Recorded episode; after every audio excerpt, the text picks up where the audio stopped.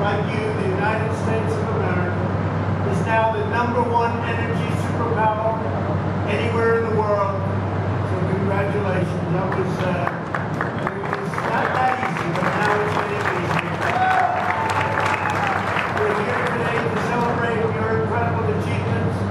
We're also here to send a clear message to the zealots, radicals, and extremists trying to shut down your industry and to make America subservient to foreign producers.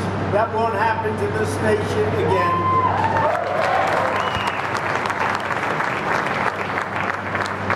Long time to be independent, and as long as I'm your president, we will never let anyone put American energy out of business, which is what they'd like to do. We will never again be reliant on hostile will defend your jobs. We will defend the Lone Star State. I love this state. And we will defend America's newfound energy independence. Before going any further, I want to provide you with a brief update on our battle against the China virus. Our hearts are with the people of Texas. We love our people. We love our country. Statewide, the percent of patients testing positive has stabilized and the number of new cases has begun to substantially decline. But Texans must remain vigilant. To protect our seniors, my administration has deployed personal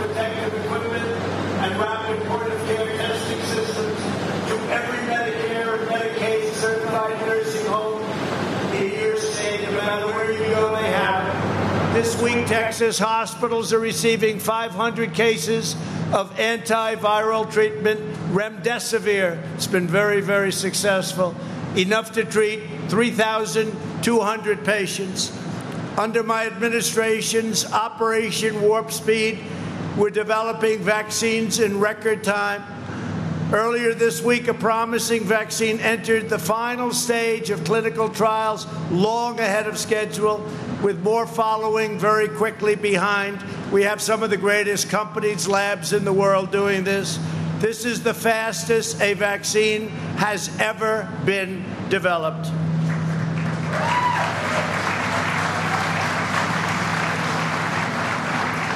Together, we will end the plague from China. We will defeat the virus. I want to thank everyone at Double Eagle Energy for hosting us today, including co founders, two great young, smart people, Cody Campbell and John Sellers. Thank you, Cody. Thank you, John. Thank you, fellas. Good job. Thanks also to Interior Secretary David Bernhardt. David, thank you. Energy Secretary Dan Brouillette. Texas has kept really kept him very busy. Where's Dan? You've been kept very busy, very busy. A great senator and a great friend of mine, Senator Ted Cruz. Ted, thank you. He's out there fighting for you, I want to tell you. Thank you, Ted. Representatives, and these are friends of mine and they're warriors, Jody Arrington and Mike Conaway. Thank you, fellas. Thank you. Thank you. Great job. A very, very special man and a very special talent, and Governor Greg Abbott. Thank you. Thank you, Greg. Great job you're doing. And he's working hard, and you're doing a fantastic job. Our people are working together, and you're getting everything you need. So, good. Thank you for doing such a good job. And thank also Dan Patrick, your Lieutenant Governor, my friend. Thank you very much, Dan. Great help. It's great team. No better team in the country. Thank you. Midland County Judge Terry Johnson. Thank you, Terry. Thank you. Your former governor, a great man, a friend of mine, Secretary of Energy Rick Perry. Nobody did a better job than my Rick. Thank you, Rick. And we have so many other distinguished guests and local leaders, and we just want to thank you all for being here. Thank you all very much. Great honor. Thank you very much for being here. Under the last administration, America's energy industry was under relentless and unceasing attack. You know that. But the day I took the oath of office, we ended the war on American energy and we stopped the far left assault on American energy workers. Now, the assault, uh, the assault, you've seen what's going on. It could come again, but I have a very strong feeling you're not going to have to worry about it. If you do, you're in big, big trouble. I withdrew from the one sided energy destroying Paris Climate Accord. It was a disaster. It cost us billions of dollars and it would have made us a non competitive nation. We canceled the Obama administration's job crushing clean power plan. You know all about that. I approved the Keystone XL and the Dakota Access pipelines immediately upon assuming office. We opened up ANWR in Alaska to energy exploration, ended the moratorium on coal leasing on federal lands, and reopened public lands and offshore areas to oil and gas exploration. That's where David Bernhardt's done such a great job. Thanks, David. We unlocked the full energy potential of Texas and New Mexico. And New Mexico, we're proud that we've been here. We're proud to help. You have been fantastic. A lot of jobs. And since my election, oil and gas production in the Permian Basin has more than doubled.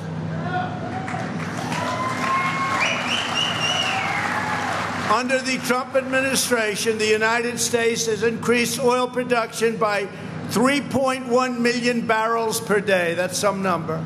Never been anything like that number. For the first time in nearly 70 years, we have become a net energy exporter. And the United States is now the number one producer of oil and natural gas on the face of the earth. To ensure we maintain this dominant position long into the future, we will never lose this position.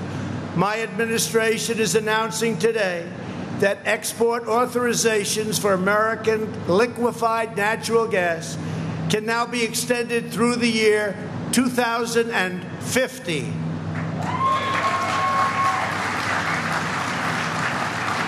Mr. Governor, is that long enough? Okay, 2050, that seems like a long time. Uh, he said, let's make it longer. At the same time, we're strongly protecting our environment. Air pollution is down significantly since I took office. While other countries are polluting the world's air and oceans, we will never cease to be a leader in protecting our natural environment, and that's what's happening. People don't know that about us. We love our environment. Under my administration, the United States will continue to have among the cleanest air and cleanest water anywhere on earth, and that's what we have. Thanks to our pro American energy policies, we're also taking jobs and factories away from countries with poor environmental standards, such as China, and bringing jobs back to America where they belong.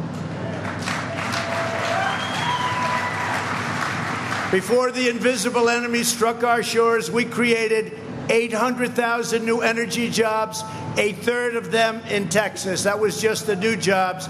Add on to that millions of other jobs. After the China virus struck, we implemented historic economic relief. When oil crashed, I got Saudi Arabia, Russia, and others to cut nearly 10 million barrels a day and got OPEC Plus and Mexico to agree to the deal, and hence we're okay now. We're back. We're back. And I will tell you, and I can tell you that I spoke with Dan and Greg, and I spoke with Senator Ted Cruz, I spoke with a lot of people, and uh, we were very close to losing a very powerful, great industry. And we did a job. We did a great job all together, working together. A job like I think nobody could have done and now we're back, and now we're just going to keep expanding. It's going to see, you will see it's happening, but we really did. We did a great job, and I want to thank, frankly, Saudi Arabia. I want to thank Russia. I want to thank Mexico. And I want to thank OPEC, as they call it, plus. It's called OPEC plus.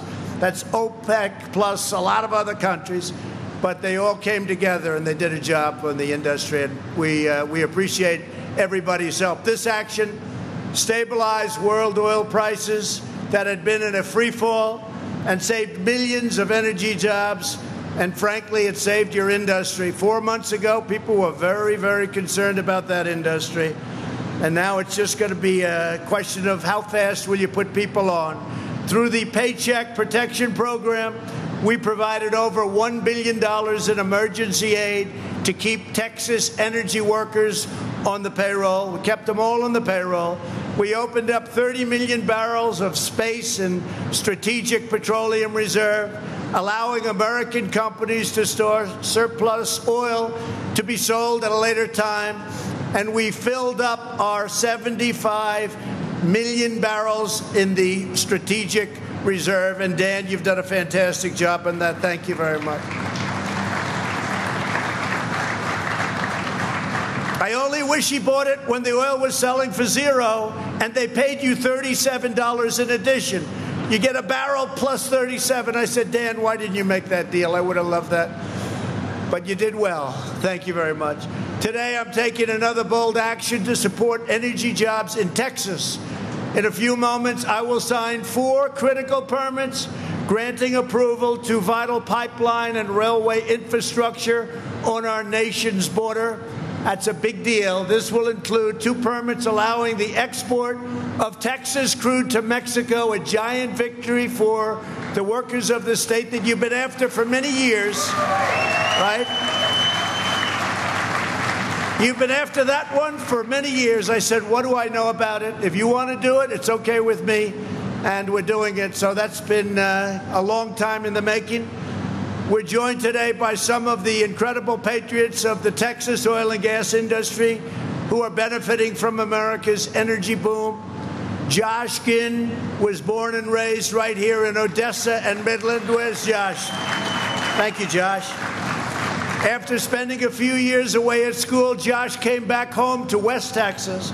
Josh's dad worked on the oil rigs Josh worked on the oil rigs, and he hopes his three children will work one day doing the same kind of incredible work and looking for the wonderful opportunities in American energy. Josh, thank you very much. Congratulate your family. You're going to have a great future. Thank you. Appreciate it. Brian Welch spent five years in the Army supporting our victory in the Gulf War then he became, hello, Brian. Thank you, Brian. Then he became an energy worker. Did you make the right move, Brian? I think so, right? Better believe it. With over 25 years of experience, Brian is senior pumper with Double Eagle Energy. Do they treat you well? They better. They better. I'm going to come back and see those two guys. Just like thousands of other veterans who work in this industry, Brian has made America safer with the service, and now he's helping keep us secure by maintaining American energy independence, which we have. Thank you very much, Brian. Great job. To Brian and every veteran who works in the American energy sector, we salute your noble service and we thank you very much. We thank you very much, everybody. Thank you. While my administration is fighting for workers like you, the radical left. Have you ever heard of the radical left, Brian? You don't want to hear about them. You don't want to know about them. Is fighting to abolish American energy, destroy the oil and gas industries, and wipe out your jobs. Washington Democrats have embraced Representative Ocasio Cortez's nearly $100 trillion Green New Deal disaster. I've added the fourth word it's a disaster, which would ban oil and gas leasing on all federal lands. And by the way, there'd be no fracking. So let me ask you, Mr. Governor, how do you think that works in Texas? No fracking, no drilling, no oil. Is that okay? Good. I don't think Biden's going to do too well in Texas. He's already written it off. It's gone. No fracking. That's part of his platform. If these far left politicians ever get into power, they will demolish not only your industry, but the entire U.S. economy. Their stated agenda includes rejoining the Paris Climate Accord, spending billions and billions of dollars in order to make us non competitive, and seeking an even higher level of restrictions mandating net zero carbon emissions, which frankly is impossible, for all new homes, offices, and buildings by 230. Not possible to do. And if you ever did it, it would cost so much that your home would be valueless. This would cause the cost of construction to skyrocket and effectively end the use of natural gas in homes because it would be an impossible situation. They're asking for things, just so you understand, that are impossible. I don't know, I haven't checked recently. What have they done with cows? Remember, there were going to be no more cows and no more cattle. I think they might have left that one off the manifesto, but it'll be back. Their platform calls for mandating zero carbon emissions from power plants by 2035. In other words, no drilling, no fracking, no coal, no shale, no gas, no oil. Otherwise, they've been very good to the industry, I think. You got to be careful. You know, people don't take it seriously. If they got in, you will have no more energy coming out of the great state of Texas, out of New Mexico, out of anywhere. Oklahoma, North Dakota, name them. Pennsylvania. Pennsylvania does a lot. People don't realize that a lot. It would throw Pennsylvania, Ohio, so many other places. You don't realize how big it is. They want to have no fracking, no nothing. The policies required to implement this extreme agenda would mean the death of American prosperity and the end of the American middle class. It would mean, I think, even worse than that. It would destroy our country. I used to say would become another Venezuela. Same ideology, you would become another Venezuela. Venezuela used to be one of the richest in the world per capita, and period, one of the richest in the world among the largest oil reserves. Now they don't have water, they don't have medicine, they don't have food. They got a lot of oil, it doesn't matter. Doesn't seem to matter. They don't have anything. And that can happen to us. All you have to do is look at Portland, look at the agitators, look at the anarchists in Portland. And our people have done a great job in protecting our courthouse. And I told my people a little while ago if they don't solve that problem locally very soon, we're going to send in the National Guard and get it solved very quickly, just like we did in Minneapolis and just like we will do in other places. They want to solve their problem. They've got a very short time to do it, but they'll either solve their problem or we send in the National Guard. The U.S. energy industry would grind to a halt, and every single energy producing state would be plunged into a depression. Two million jobs would vanish overnight in just the state of Texas alone, and I think the number's probably, Greg, a lot higher than two million. Millions more would disappear in New Mexico and Ohio and Colorado and Pennsylvania. By imposing these punishing restrictions and beyond restrictions, the Washington radical left, crazy Democrats would also send countless American jobs, factories, industries to China and to other foreign polluting states. They want us to take care of our air, but China doesn't take care of its air. In all fairness, India doesn't take care of its air. Russia doesn't take care of its air. But we do. Not on my watch, it's not going to happen, I can tell you that. Because as long as I'm president, we will always put America first. It's very simple. Very simple. For years and years, we put other countries first. We now put America first. As we have seen in cities and towns across our nation, it's not just Texas oil that the radical Democrats want to destroy, they want to destroy our country. These people are sick. They are sick. And you better get used to hearing it because they have some real problems. They don't love our country. In any way, shape, or form, they don't love our country. There's no respect for the American way of life. There is no way of life ever in history that's been like the great American way of life. There's no respect, but there is by you, and there is by 95% of our people. Our people love our country, and our people love our anthem, and they love our flag. Remember that. The radical left wants to tear down everything in its way, and in its place, they want power for themselves. They want power. Hard to believe, power. They want to uproot and demolish every American value.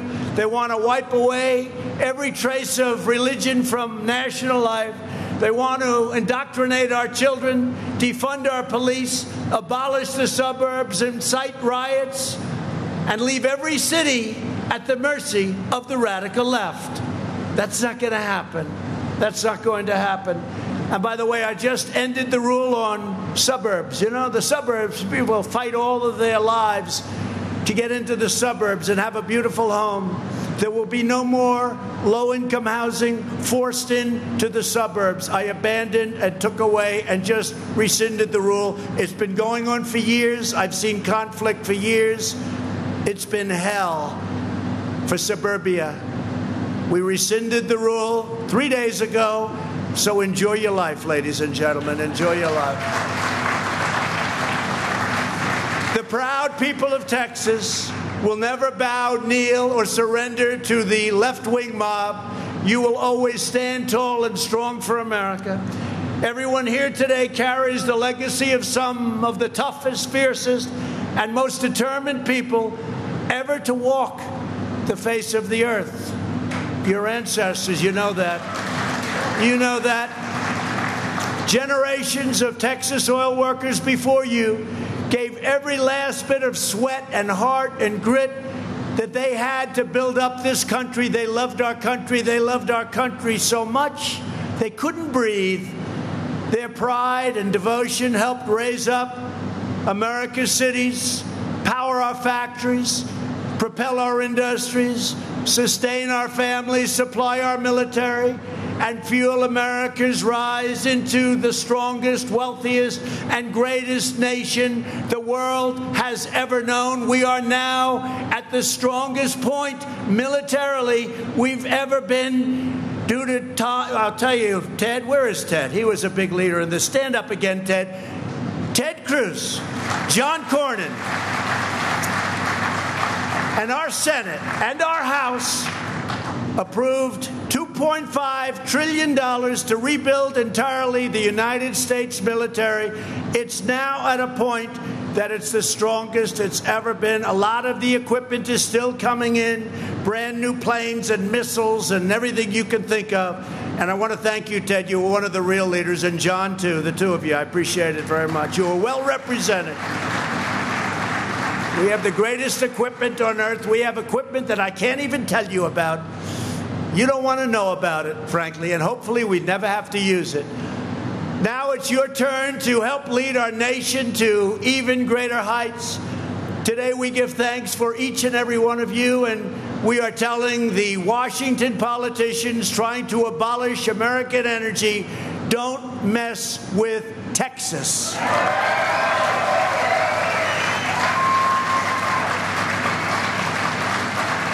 And I just want to finish by saying that I've had a great relationship with your leaders, with your politicians, with all the people in Texas. We've had great success. We had a great victory. They said, Oh, I don't know if he'll win. And we won. Not only did we win, we won quickly and easily. And now we're leading what we had even four years ago. I will never let you down. I will never let Texas down. And your governor and your lieutenant governor and your senators, they know that very well. So thank you. And thank you very much, Greg, Dan. Thank you very much, Ted. Thank you. Great job. God bless you. And the great state of Texas, God bless you. God bless you. So, on behalf of every American energy worker, I will now sign these very important permits that your governor and your senators have been after me for a long time to sign. And they've been after a lot of other presidents to sign them, but they never were able to get it done. But we got it done. and we got it done for a great state called Texas. Thank you very much, everybody.